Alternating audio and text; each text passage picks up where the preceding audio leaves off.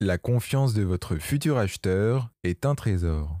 Une petite histoire, vous êtes d'accord? J'ai eu un jour un gentil monsieur qui est venu me voir dans mon bureau avec à peu près ça dans la bouche. Monsieur Bezimo, je voudrais vendre ma maison. Ça fait plus d'un an que je l'ai mise en vente, mais rien.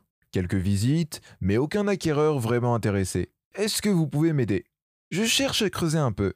Vous avez entrepris quelle démarche juste pour essayer de vendre votre maison? Il m'explique le truc, je vous épargne les détails, et là, je comprends. Pensant économiser de l'argent en frais accessoires, il a voulu vendre tout seul sa maison, comme un grand, sans agence ni notaire. Alors oui, il y a plein de monde qui parvient à vendre sa maison sans aide extérieure. Heureusement d'ailleurs, c'est pas la mafia à l'immobilier. Mais il y a aussi beaucoup de propriétaires qui rament contre-courant parce qu'ils sont mal informés, mal préparés et qu'ils improvisent complètement. Freestyle total, un peu comme quand mon chien Pitou joue avec mes chaussettes. Bazar et désordre apocalyptique. C'est une réalité. Les formalités de vente peuvent être un fardeau et tourner rapidement au vinaigre. Le gros rocher en travers de leur chemin, c'est qu'ils augmentent le risque d'échec de la vente. Ils sont contre-productifs. Et leur manque d'organisation peut, oui, on y vient, brûler à petit feu la confiance des acheteurs potentiels qui s'intéressent pourtant réellement à leur bicoque. Il y a plusieurs raisons.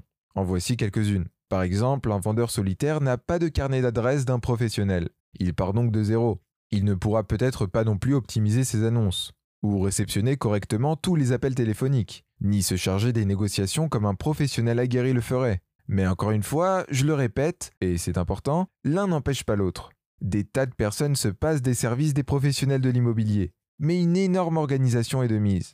Il y a d'autres exemples des contrariétés qui me viennent en tête. Les dossiers incomplets, c'est une perte de temps pour tout le monde, et ça peut faire fuir un acheteur potentiel l'absence de certains documents. Parfois, c'est une amende qui peut aller jusqu'à 5000 euros. L'État ne rigole pas avec ces petits papiers. Une maison qui reste trop longtemps invendue, c'est probablement le truc qui mine le plus la confiance des acheteurs potentiels. Bref, je pense qu'on s'est compris sur le coup.